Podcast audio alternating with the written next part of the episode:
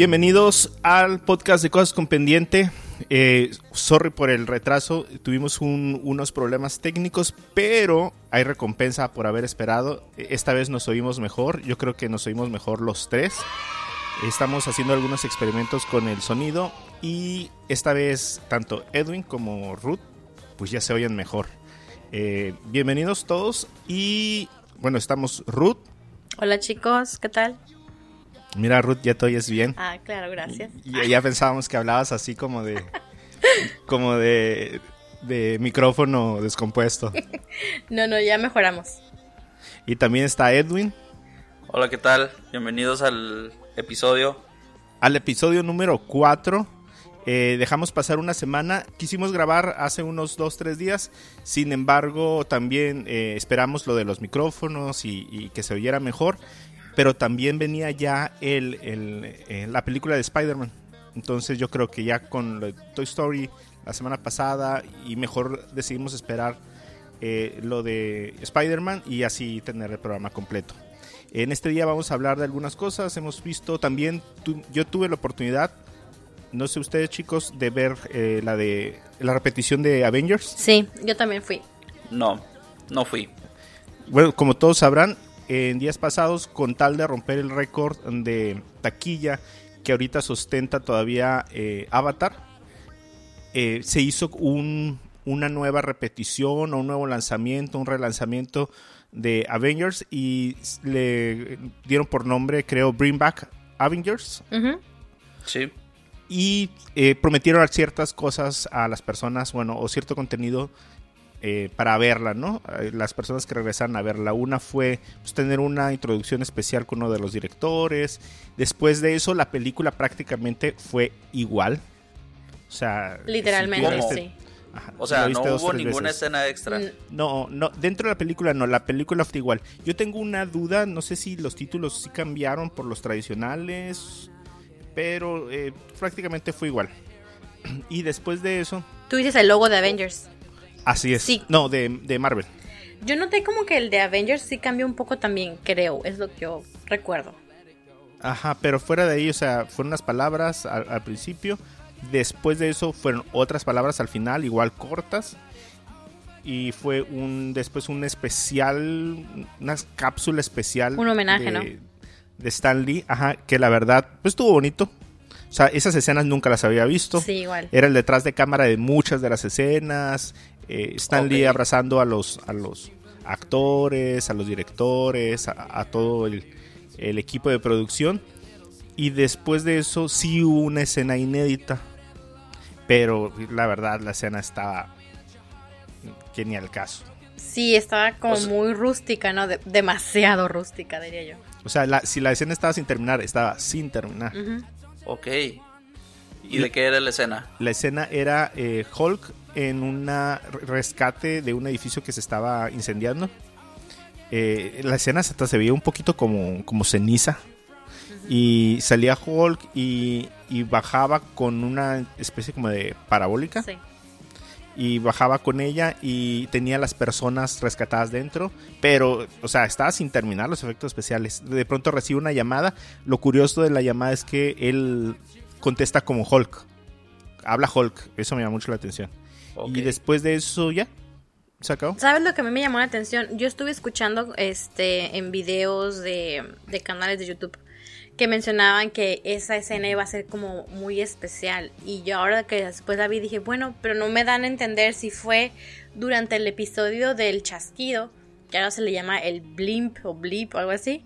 Blip. Este, o después de. Es lo que todavía no me quedó muy claro, claro en qué momento. Mira, pues era, era Professor Hulk, entonces debe de ser después de, que pasan los años y que lo encuentran. No sé, a lo mejor antes de, la escena de, del desayuno podría ser. Podría ser. Supongo que también tal vez era algo como para dar hincapié a que Banner había ya abrazado su, su alter ego, o sea que ya se aceptaba como Hulk y pues que ya no estaba en contra de, de su otro yo. Sí, incluso, incluso creo que a lo mejor Ruth, no sé si piensas igual, pero la llamada a lo mejor eran eh, los Vengadores eh, contactándolo para ver qué podían hacer con lo del viaje después de que de que Iron Man los había rechazado. Ah, ok, entonces sí tiene un poco más de sentido que sea como antes del desayuno, como tú mencionas, de las fotos, ¿no? Sí, pero pues fuera de eso, la verdad la escena no aportó nada. Eh, todos esperábamos eh, la, la eh, actriz que protagonizó aquella serie de Netflix de Catherine Langford, ajá. Ajá, había hecho un papel donde, según lo que dicen, ella era la hija de, de Iron Man después de que él hace el chasquido, así como Thanos vio o tuvo una visión de la Gamora pequeña después de haber hecho el chasquido. Entonces eh, Iron Man iba a tener una escena similar, pero con la hija grande. Y esta actriz se supone que iba a ser la, la actriz que, iba a protagonizarla. Entonces, eh, pues esperamos ver esa escena. Al menos yo es lo que esperaba. Sí, la verdad yo también.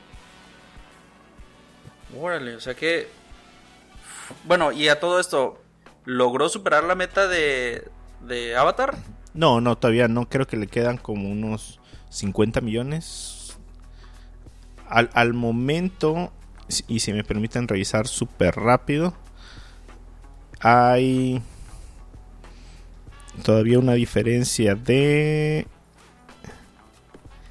Todavía una diferencia de 15 millones de 15 millones y no creo que la supere, ya salió definitivamente del cine. Em, no, está, ya está muy difícil. Yo sé que hay unos países en los que todavía se va a estrenar. ¿eh? Tengo entendido, por ejemplo, en Costa Rica en agosto se estrena otra vez con estas escenas extras. Y este escuché por ahí un rumor que decían que se iba otra vez a volver a estrenar en la película. No sé cuántas veces más le van a hacer o qué otras cosas le van a agregar. Pero por ejemplo en Costa Rica y en algunos otros países de Sudamérica se va a, a estrenar lo que nosotros ya vimos, que ellos todavía no han tenido. Sí, y, la verdad, pero sí está muy difícil que vayan a superar la meta porque la táctica que usaron para tratar de, superar a, a, Avatar fue la misma que hizo Avatar, pero, pero no la hicieron bien. Avatar hizo un relanzamiento de la película con, con una versión extendida. Entonces, si, tú sabes que va a haber una versión extendida que va a tener cosas que no has visto y que están terminadas, pues vas y la ves. Aunque te pases tres horas en el cine, ¿no? Pero Avengers no hizo eso, trató de darle como un bonus que la verdad salió fallido. Incluso después de la escena de Hulk, había una escena de Spider-Man. Sí. Pero eh, la escena era prácticamente, no era, fueron los tres minutos de la película del inicio, ¿no? Con la que inicia, ajá, con la que inicia, entonces no, no había mucho. Y las escenas eran exactamente las que veíamos en los trailers. Entonces, si juntabas varias escenas del tráiler y las pegabas, pues eran esos tres minutos que, estaban ofreciendo. Oigan, y, y en lo personal, ¿ustedes qué le dirían a esos, a, a esas personas de Costa Rica, por ejemplo, que aún no han visto esta versión? ¿Vale la pena volver a pagar para ver estas escenas extras? Yo diría que no. Yo creo que tampoco. O sea, mejor agarren YouTube y mírenlas. O sea, si son bien fan y quieren ayudar a que la película vaya a sobrepase el récord, pues adelante. Pero eh, incluso yo tengo amigos que les dije, no, no vayan. O sea, no vayan. O sea, y luego las funciones están a las 9 de la noche. Si quieres salir a las doce y media, a la una. Ok. Pero la verdad no vale la pena volverla a ver. Sí, pienso que el, como fanservice no estuvo realmente bien hecho todo lo que... Porque prometieron bastante y al final de cuentas no nos dieron tanto, pues. O, lo que valiera, que valiera la pena volverte a sentar otras tres horas.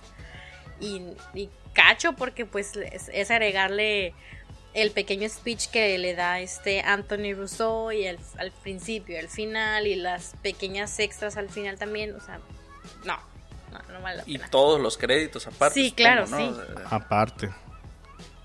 Bueno, eh, pues eso fue eh, lo último que vimos después de, bueno, lo siguiente que vimos después del último podcast. E inmediatamente después se estrenó Toy Story 4. Eh, yo tuve la oportunidad de ir con mi familia a verla. salimos de viaje a la Ciudad de México y tuvimos la oportunidad de verla en una sala de allá. Mi plan era ir a una nueva sala de las de Junior o las Cinepolis Junior que hay en la Ciudad de México y venirles y contarles la, experiencia para que platicarles cómo es ese tipo de salas no está aquí en Mexicali. Creo que hay una en Tijuana. Sí, hay una en Tijuana, solo que pues necesitas entrar con, con un niño. Así es. No tengo. Entonces. Renta uno. Entonces, sí, te rento uno. Ya sé. Y. Mándame a uno de los tuyos, Mario. Y, no pudimos, la verdad, o sea, era una película para niños exactamente, un estreno, eh, por más salas que hay allá, la verdad están súper saturadas y, no tuvimos la oportunidad de asistir a una. Sin embargo, fuimos a una sala normal eh, y, pues nos llevamos una buena experiencia.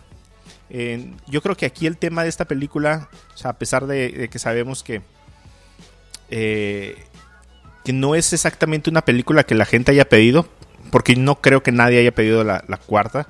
O sea, una vez que ya tuviste la conclusión y las escenas tan buenas de la tercera, cuando nos enteramos dos, tres años después o un año después que había una nueva eh, película trabajándose, eh, pues la verdad sí nos saca de onda como qué más podrían contar, ¿no? Sí, porque Toy Story 3 mirabas que cerraba ciclos perfectamente como para ya dejarla ahí, ¿no?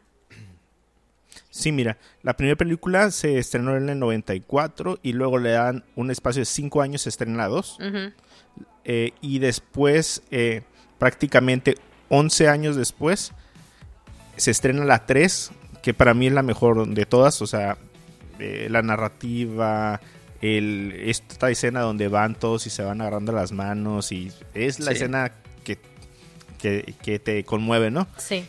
Y nueve años después, o sea, esperar otros 10 años para otra, la verdad mucha de la gente o muchos de los niños eh, iban más los papás por el querer ver qué es lo que seguía que los niños por tratar de seguir la historia, ¿no? Sí, fíjate curioso que mencionas eso porque yo en Facebook me di cuenta de que eran realmente los adultos, pero adultos ya de mi edad, no adultos de 18 o 20 años, ¿no? Que todavía son jóvenes, sino ya los que llamamos chaburrucos, los que estaban desesperados por ir a ver la película de Toy Story y yo dije, se me hizo bastante curioso pues ese fenómeno que se dio de que era más bien el adulto, ¿no? El que quería ir a verla. De hecho, por ejemplo, de hecho, eh, a mí me tocó un años menos años más, me tocó crecer con Toy Story. O sea, cuando salió, yo miré Toy Story tenía que 5 años, yo creo. Eh, la 2 igual, unos años, todavía me consideraba niño. Ya cuando salió Toy Story 3 en 2010, pues ya yo creo que era íbamos a la par de con Andy. O sea, uno se identifica con Andy y pues sí, o sea, Toy Story 3 fue el cierre perfecto para los a la generación que nos tocó crecer con Toy Story. Y ahora ver esta cuarta 10 años después, pero en realidad solo han pasado que unos meses, entonces como que en la película, entonces como que ahí sí ya no... ah, mira, ah, mira, puede ser. Fíjate, nosotros, eh, no sé cuántos años exactamente tienes Ruth, pero yo tenía 13 o 14 años cuando cuando vi Toy Story la 1. Entonces no fue como parte así como de mi niñez, fue parte como de mi adolescencia y fue eso, o sea, tú veías la 1 y no entendías el fenómeno que iba a ser. Yo creo que el fenómeno agarró en la, en la 2. Para la 2 yo ya tenía, yo estaba votando por Fox. O sea, entonces eh, esa como que nosotros que ahorita ya tenemos treinta y tantos años ya como que Toy Story agarró una parte de nuestra vida como ya adulta, ¿no? Igual la recordamos con cariño, pero no teníamos juguetes, por ejemplo, o los muñequitos que llegaron ahora a tener mis hijos, ¿no? Sí. De, la película. Entonces, el que haya sido necesaria una cuarta parte, pues, pues está, e, es algo para, para pensar, ¿no? Pues mira, yo pienso, o sea, como tú dices, no fue una película que fuera pedida por el por, por la audiencia, pero la verdad le salió bastante bien, creo yo, porque fue como muy independiente, o sea, sí son los mismos personajes y nuevos, ¿no? Pero fue muy independiente de la historia anterior que ya venía... Eh, si no habías visto las tres anteriores, bien podías haber visto esta y, y no pasaba nada, pues no tenías como un retraso de la información sino creo que era suficiente por ella misma. se me hizo bien. Sí. Sí, yo creo, yo creo también igual. Pero, o sea, técnicamente está impecable. O sea, está las tomas, o sea, la fotografía de la película, híjole. O sea, me acuerdo perfectamente de escenas me acuerdo de una escena en particular que es donde eh, Woody se está despidiendo de... ¿Cómo le, cómo le llaman el personaje ahora? ¿Es Betty todavía? No, es ah, Bobby. Bob Pip, algo así. Bob, Bob Pip. Eh, cuando se está despidiendo de ella, eh, y ella está dentro de la caja y están debajo del, auto, hacen una toma, o, no, eh, una escena donde se ven ellos de cuerpo completo, o por ejemplo la escena cuando viene caminando Woody y que tiene agarrando de la mano a, a Forky. A Forky, o sea, están, está impecable la película, impecable. No, sí, claro, se nota mucho la, la diferencia. Igual no sé si vieron una imagen que rondaba en, en Facebook de la diferencia entre las ovejitas en la en Toy Story 1 con las ovejitas de Toy Story 3. Ah, no, sí, claro. Ah, sí. Perdón, de, de, esta última de Toy Story 4. O sea, es una super diferencia. Las primeras parecían que estaban hechas con paint. O la, comparación. O la textura de, de, de Betty. No sé cómo se llama. Betty, Bobby Bip. Bobby, ajá. Sí, pues es, porcelana. O sea, que es porcelana, porque realmente no es un juguete. Esos, esos tipo de cosas como que no las alcanzo a entender. O sea, ¿cuándo ya tiene vida o por qué ya tiene vida? Porque ella era una lámpara. Ajá, y de hecho pasa lo mismo con los estos muñecos creepies que son los, los que usan los ah, los ventrílocos. Ajá. Los títeres. Ajá. Los títeres, o sea, tampoco son considerados juguetes, ¿no? Y están vivos. Yo tengo una teoría que quizás los juguetes cobran vida en, el momento que un niño juega con ellos. No sé, tal vez. No, pues ¿verdad? No, porque ya me acordé. Pues algo que pasó con Forky, ¿no? no, porque ahorita estoy pensando también de que hay un momento en que en, creo que es en la 2 o en la 3 donde están en una juguetería. Este, y están todos los Buzz Lightyears y están cerrados y, y están como... Oh, sí, sí, sí. Entonces igual y no, o a lo mejor el hecho de que tengan contacto con un niño indirectamente o directamente les da esa como vida tal vez, no lo sé. Mira, algo curioso acerca de los estos eh, ¿cómo se llama? Em, pues personajes secundarios que siguen a Gabi Gabi que no hablan. O sea, como son monos de ventríloco, no, no hablan precisamente porque no hay como que les dé voz. Fíjate, hay, cosas curiosas. Eh, y otra cosa de esto de no sabemos cuándo tienen vida o cuándo no. ¿Ya podremos decir spoilers? Yo creo que sí. Pues sí, no. Yo, creo, que, sí, ¿no? Igual que Spider-Man, si alguien ya la vio, pues la, la quería ver y pues ya la vio, ¿no? Sí, bueno, hay que avisarnos que ahorita a partir de ese momento va a haber spoilers. Aquí, spoiler, spoiler. Eh, hay una, eh, una escena al final donde cierto personaje que sale inesperado le pregunta, ¿por qué estoy vivo? Oh, sí, ya al final. Y Forky le dice, no sé. O sea, sí.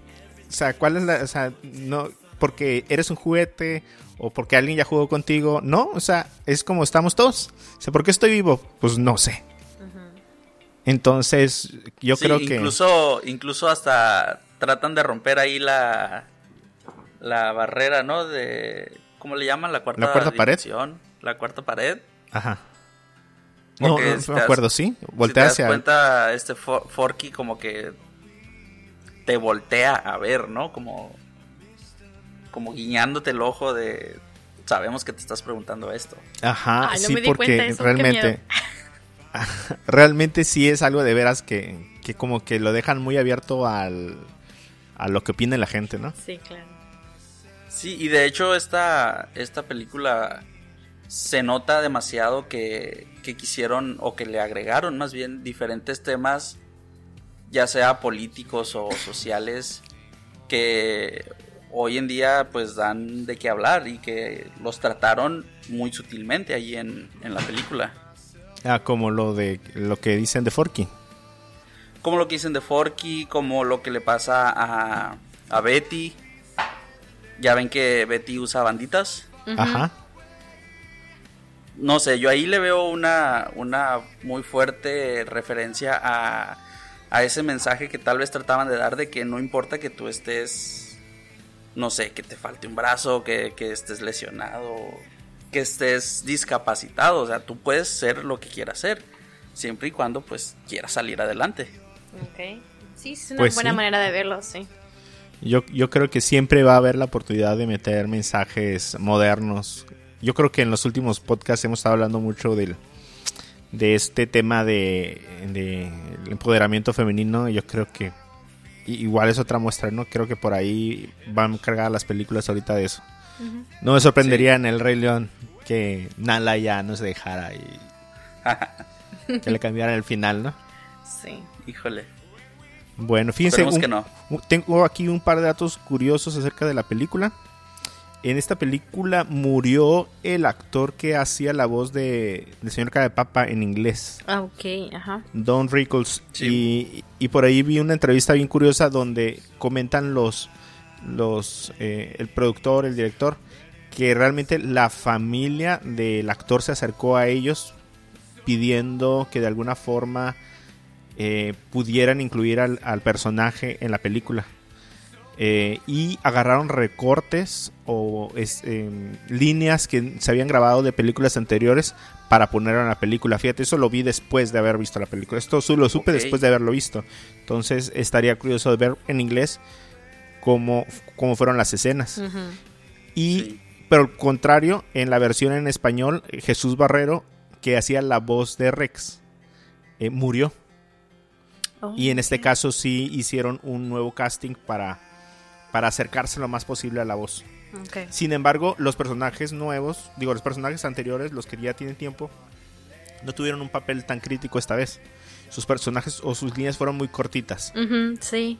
Sí, sí, se nota. Entonces, eh, pues yo creo ya con producción y todo, pues se, se logró que fuera imperceptible, ¿no? Pero sí, estos dos actores ya no, ya no estuvieron eh, en, esta, en esta película.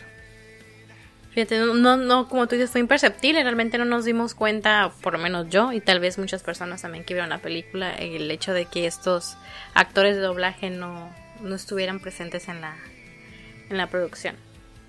Sí, Pues no, sí. ni idea. Así es.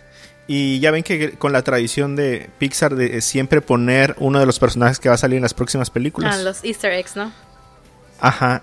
Eh, resulta ser que Duke Kaboom, el personaje que hace eh, Keanu Reeves, eh, salió en Los Increíbles 2. Oh, sí, Sí, está miré la en, imagen. en la cuna de Jack Jack, ¿no? Así es. Este Keanu Reeves está en todas partes, qué bárbaro. Bueno, Pero yo creo que ahorita ya, ya bajó la fiebre, ¿no? De Keanu Reeves. ya, yo creo que ya. ya. Podemos Sí. verlo hasta que salga otra vez en. Bueno, hasta que salga ahora una película de Marvel. Ah, sí. Bueno, O eso. una de Matrix. Esta película, o- ojalá ya lo hayan visto las personas que les haya interesado. Yo creo que no debieron haber dejado pasar más de la semana para verla. Eh, pero inmediatamente después, pues tuvimos el estreno de Spider-Man. Que yo creo que fue, sí era una de las películas que estábamos esperando. Sí, es que este verano viene con una estreno casi cada semana, ¿no? Así es. Esta película fue dirigida precisamente por la misma persona que ya había dirigido Homecoming. Entonces la línea se guarda muy bien. Ahora descubrimos que ya el chasquido, aunque por ahí acabo de leer algo, dicen que el chasquido en sí, el snap, todavía sigue siendo el que hizo eh, Thanos, pero el blip, que ahora le llaman todos, es el que hizo Hulk. Hulk. Tony. Hulk. Sí, porque Hulk hizo, eh, trajo de vuelta a todos. Ajá. O sea, Iron Man o Tony fue el que desapareció, bueno, acabó con Thanos con el chasquido. Sí. Pero el que realmente trajo a todos de vuelta fue Hulk. Ok, ok, a ver, re- refrescanme la memoria. Entonces, según yo, el chasquido de Hulk no tuvo efecto. No, claro. Fue que él el que trajo a todos de vuelta. Así es, así es. Ok. Así Mira, es. creo que sí debí de haber ido a ver el reestreno. Por, por cuarta vez. Entonces, eh, pues la película empieza precisamente con las escenas que nos regalaron en, en la repetición de, de Avengers y es precisamente México la escena con la que empieza en un lugar que investigué, se llama Ixtenco, Tlaxcala. Eh, donde nos presentan, pues, sin más ni más, hacia a Misterio. Eh, incluso durante la película se muestra cómo nace el nombre de Misterio.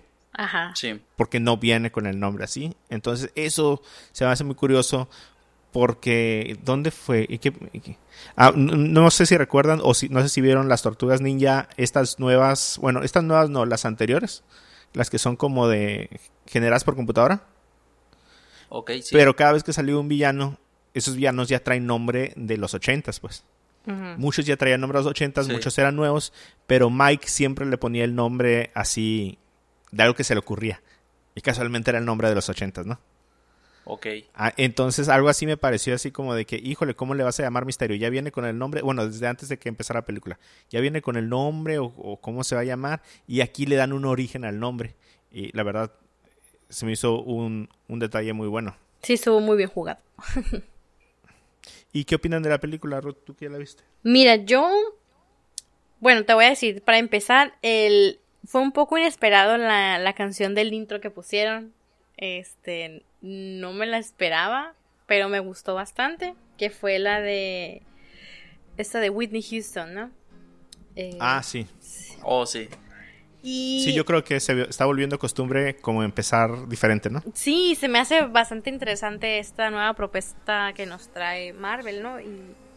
Pero mira, la película en general, la primera parte se me hizo lenta, un poco lenta y este, pues aquí va, no sé, bueno, son spoilers de los que no han visto la película, pero no creo que tengan mucha relevancia, ¿no?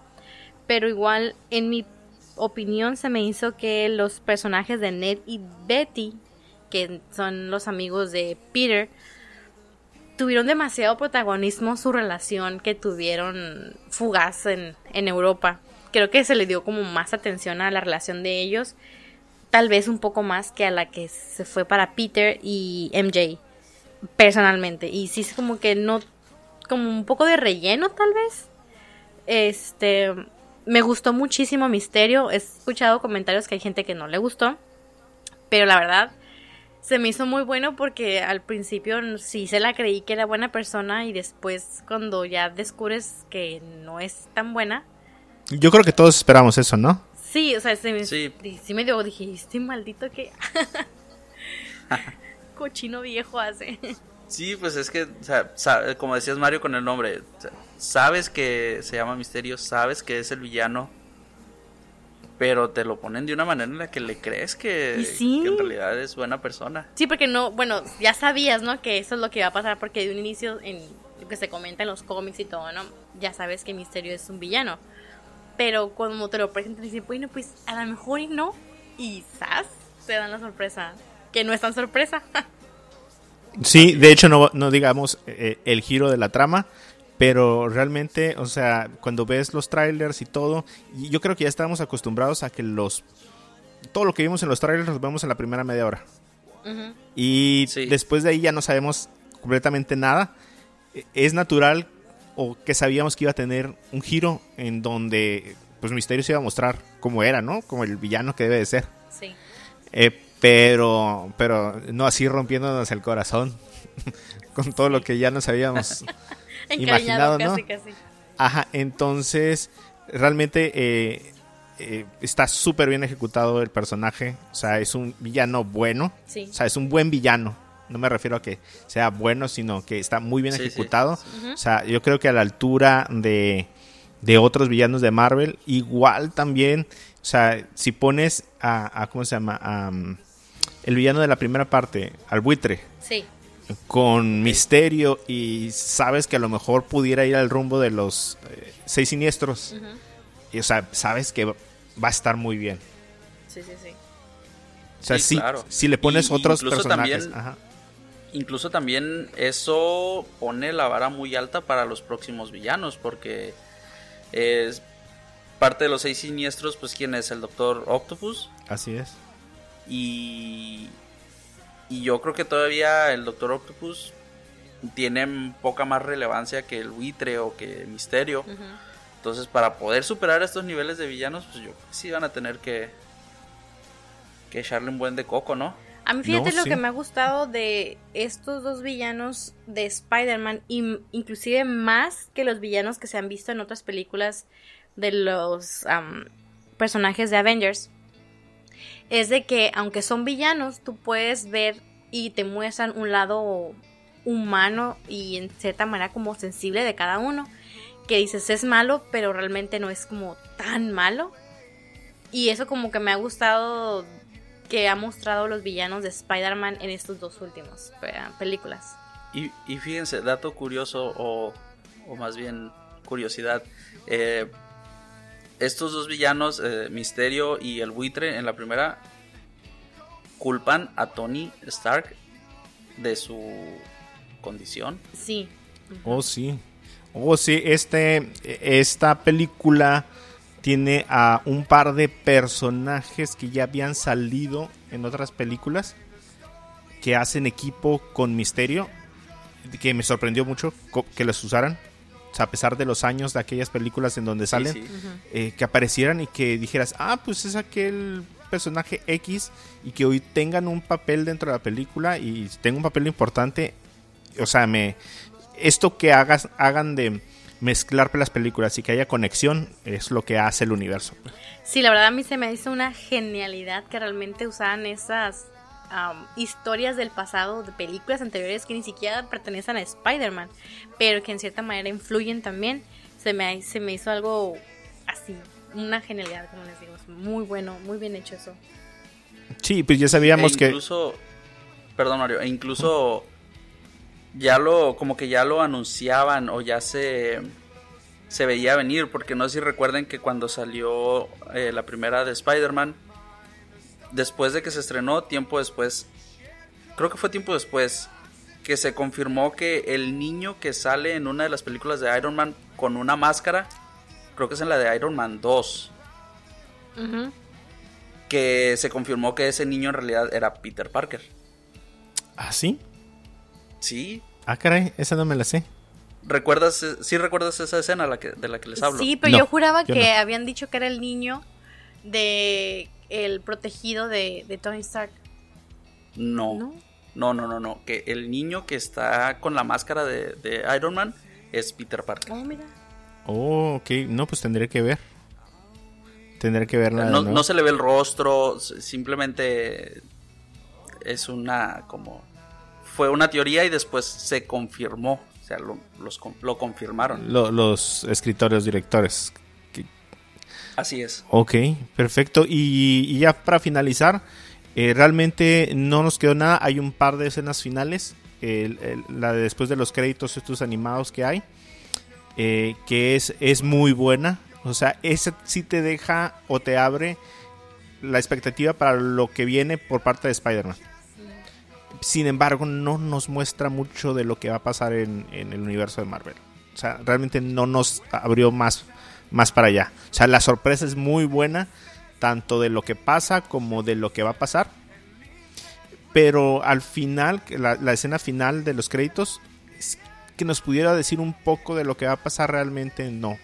No sé qué hayan, cómo lo hayan sentido ustedes, pero a mí no me aportó nada.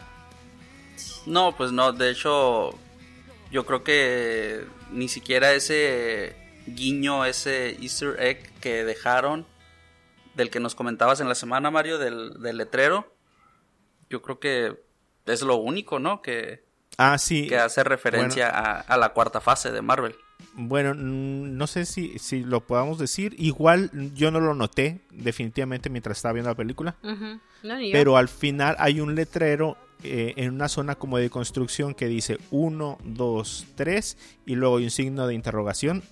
Es muy difícil que lo vean. Eh, y dice abajo no podemos esperar para decirte lo que sigue o para contarte lo que sigue.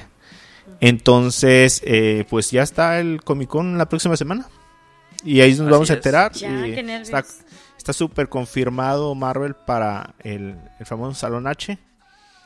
Y ya, ya tienen sus boletos, ¿verdad? Claro que no. claro, claro. Eh, claro que no. Podemos ir a mendigar allá afuera a ver si algo cae de la mesa. Imagínate. Pero, eh, pero pues es ahí nos vamos a enterrar de todo lo demás. Así es. Así es. Y bueno, eh, yo creo que eh, con respecto a estos dos temas, yo creo que ahí vamos a parar porque si no nos vamos a, gastar una hora completa aquí y nos queremos ir sin antes compartirles algunas recomendaciones, eh, nuestras recomendaciones express eh, para la próxima semana y bueno, de lo que hemos estado viendo nosotros. Adelante Edwin si quieres.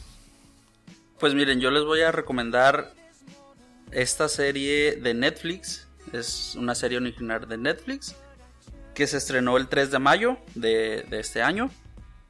Se llama Dead to Me.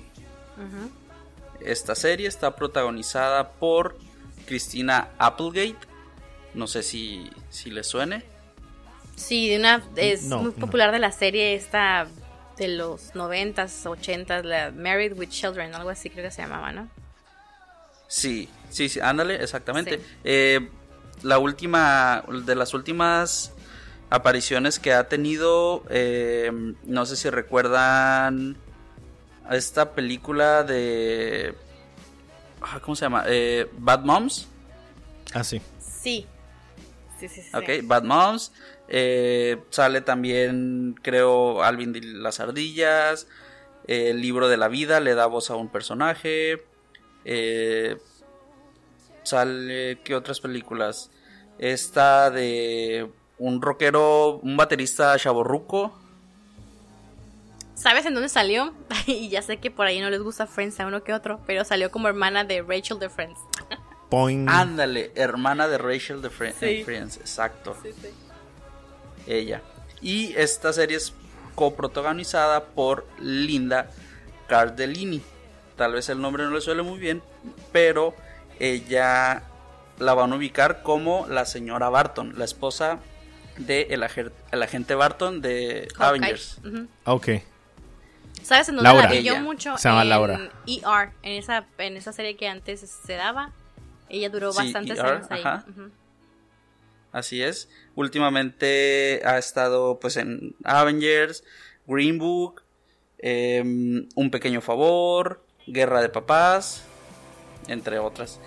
Y el protagonista eh, masculino es James Marsden. A él lo miraron en el tráiler de Sonic.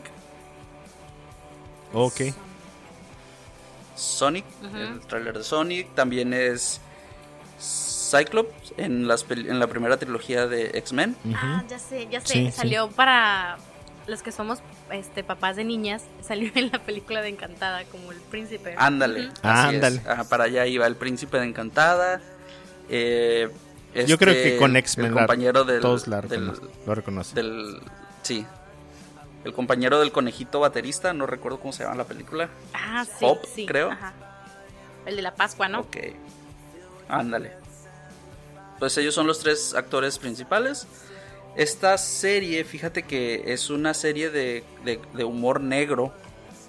Esta serie es creada por Liz Fieldman. Ella fue la, la productora y escritora de Dos chicas en quiebra. No sé si recuerdan esa serie. Two Broke Girls, sí. Ajá, ella, ah, ok. Ella es la, la, la creadora de esta serie.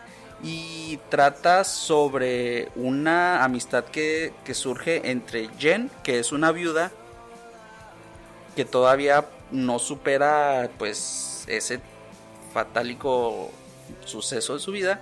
Y Judy, que es una mujer como con un espíritu libre y que en la serie se muestra que pues tiene una gran actitud, es muy alegre, pero oculta un gran secreto. Y lo que tiene esta serie muy interesante es que ese gran secreto lo revelan al final del primer episodio. Ah, Ok. O sea, es como que te revelan el secreto y tú te quedas como, bueno, ¿para qué sigo viendo la serie? ujú. Pero pues la serie en- mientras avanza eh, conlleva muchas más situaciones que, que terminan siendo eh, pues como nuevas para el espectador o que no te lo veías venir. Y esta serie pues eh, fue, ha sido muy, muy, muy bien recibida. Se confirmó ya una segunda temporada por parte de Netflix. Y pues se los recomiendo bastante. ¿Cuántos Si les episodios gusta van hasta el, ahorita? el humor negro, eh, se los recomiendo. 10 episodios y pues la encuentran en Netflix. Dead to Me. Perfecto. Bueno, yo les voy a recomendar un documental. Este documental es de HBO, pero pues también creo que lo pueden encontrar en algún sitio por ahí de de streaming, eh, de las palomitas o así, por ahí tal vez. Eh, este, este documental es una sola, ah, como una película, no tiene, no es una serie, es solamente una un episodio, por así decirlo, y se llama ah, The Inventor. Y eh, bueno, en español realmente no sé cómo, cómo se pueda buscar, tal vez igual, pero se llama The Inventor Out for Blood in Silicon Valley. Y trata este de la historia, tal vez algunas personas eh, supieron de esta historia, la verdad, yo cuando cuando la empecé a ver dije, y yo jamás me di cuenta de todo esto, de una ah, mujer que pues realmente está joven porque tiene 35 años.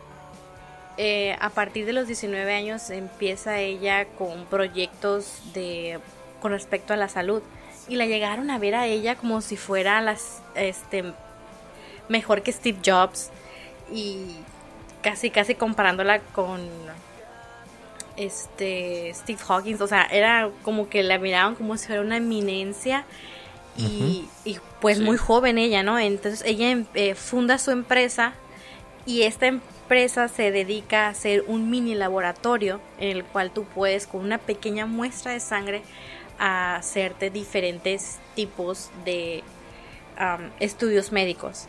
El caso es que pues mm, sin espolearlas, ¿verdad? Pero hasta el día de hoy la empresa está declarada en bancarrota y era una empresa multimillonaria, así, este, muchísimo dinero se incluía, tenía inversionistas que habían sido secretarios de la educación, secretarios de economía, secretarios de defensa en Estados Unidos. Esta, este documental es escrito, dirigido e inclusive el entrevistador es la misma persona y es Alex Kipney y no son no hay actuaciones no hay este, interpretaciones es netamente entrevistas con las personas que trabajaron ahí y fragmentos de videos que le llegaron a tomar a esta muchacha que es Elizabeth Holmes. Em, y em, que de fotografías que ella pedía que se tomara para la publicidad de su de su proyecto eh, y la verdad tú la ves y dices, wow, o sea, sí se la creo, pero resultó pues que no era lo que ella decía. Y pues estuvo trabajando con Walgreens también y debía mucho dinero. Y como les comento, en el 2018 pues la compañía ya por fin dejó de funcionar y empezó un juicio ella junto con su mano derecha. Y pues creo que todavía no, no no se da el veredicto, ¿no? Pero, pero la verdad es, algo impresionante de, cómo del engaño de parte de ella y cómo tú la ves tan motivada y cómo la gente creía tanto en ella a pesar de que estaban así, tenían las pruebas enfrente de ellos de que las cosas no eran como ella decía, pero ella hablaba y ¡pam! Inmediatamente todos volvían a creer en lo que ella decía. Y es muy curioso el, caso, la situación y la verdad está muy muy bueno y se los recomiendo.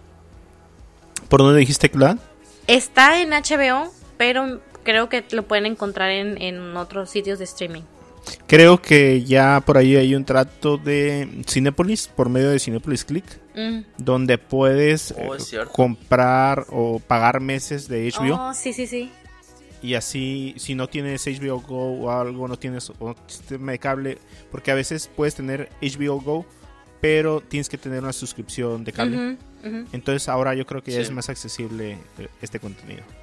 Y, eh, y, lo pueden, como le digo, en, HBO y creo también que por ahí igual lo pueden encontrar, no sé si completo, pero tal vez algunas partes en YouTube también. Ok, perfecto. Pues muy bien. Bueno, y yo por mi parte, para cerrar, eh, yo creo que la recomendación del mes es Stranger Things. Eh, el cierre de, bueno, más bien la tercera temporada, si es el cierre de la serie o si eh, trae la conclusión final, tienen que verla. nosotros tuvimos la oportunidad de verla. mi esposa no había visto la primera y la segunda temporada, entonces cuando salió la tercera, pues la quería, la quería ver yo. Y lo que hicimos fue aventarnos un resumen en este canal de YouTube que se llama eh, Te lo resumo así nomás. No sé si lo han escuchado. No, pero qué interesante. Es, es un canal donde cada uno de los videos te habla de o de una película o de una temporada completa en 10 minutos. Oh, Entonces te pones al día por completo, incluso de sagas completas. ¿eh? eh quise ver Creed, no me acordaba de nada de Creed. Eh, cuando quise ver Creed 2, entonces vi todas las de Rocky y que brinca Creed. Entonces eh, vimos un par de videos en 20 minutos, pues te da una un estatus de cómo, quiénes son los personajes y qué fue lo que pasó, ¿no? Entonces, pues vimos la tercera temporada. debo de confesar que al principio la sentí lenta.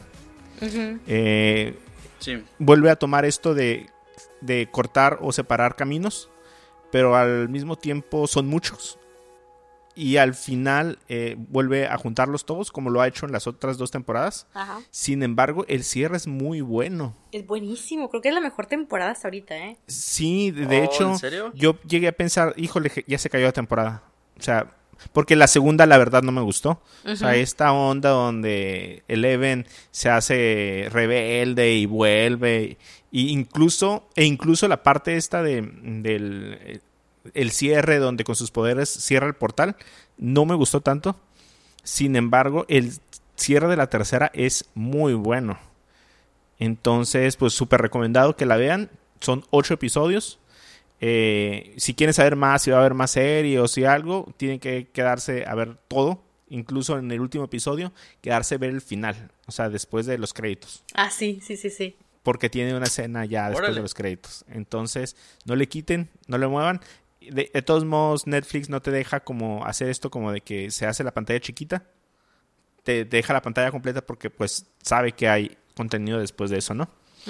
Eh, y esa pues es la recomendación del día de hoy esas fueron las recomendaciones del día de hoy y bueno, pues ya se nos acabó el tiempo y vamos a dejar las recomendaciones de ah. aplicaciones y lástima. Aquí es donde va la parte de... Ah. Entonces, em, eh, vamos a dejar las recomendaciones de aplicaciones para la siguiente semana. Eh, gracias a todos por escucharnos, eh, por la retro, los comentarios. Esperamos ya que con este em, esfuerzo que hicimos para que se oyera mucho mejor, ustedes lo puedan disfrutar más y puedan compartirlo con las personas eh, para que podamos llegar a, más personas y que podamos seguir compartiendo esos temas que a nosotros nos gustan, ¿no? Así es, por favor, compártanos, eh, recomiéndenos, eh, escríbanos, déjenos sus reviews, qué, qué temas les parecieron más, más interesantes, que qué les gustaría que tomáramos en el siguiente episodio, que no les gustaría que retomáramos. Eh, un saludo muy especial a unos grandes amigos eh, de Mexicali, de Phoenix, que sé que no se pierden este episodio. Eh, cada episodio que sale por semana. Y pues nos vemos pronto, ¿no, Mario? este es el cuarto episodio. Eh, nos queda uno más para cerrar esta pequeña temporada donde nos dio chance de hacer pruebas y ajustes. La siguiente semana pues estaremos hablando de los planes a futuro, eh, de hacer un corte de caja de, toda esta experiencia que fue grabar, conseguir el equipo, editar. Eh, son cosas que no conocíamos realmente y yo creo que a pesar de llevar cuatro episodios con este, yo creo que hemos aprendido muchas de las cosas cosas que para mí fueron objetivo al intentar de hacer este proyecto, ¿no? Así es. Realmente, chicos, todos los que nos escuchan, muchas, muchas gracias. Este, y como ya dijeron mis compañeros, no se les olvide compartir en sus redes sociales, este, con sus amigos y escucharnos. Realmente muchas gracias. Bueno, pues eso es todo por este episodio. Nos vemos, ahora sí nos vemos, yo creo, en eh, la próxima semana va a salir el Rey León. ¿Cuándo sale? ¿El 12 o el 19? Pues supongo que tiene que ser un jueves, ¿no? Ajá. Viernes. Entonces, pues vamos a retomar nuestros. Cada 15 días estaríamos haciendo un nuevo episodio dentro de 15 días. Y nos vemos entonces para, para la próxima. Hasta luego. Adiós,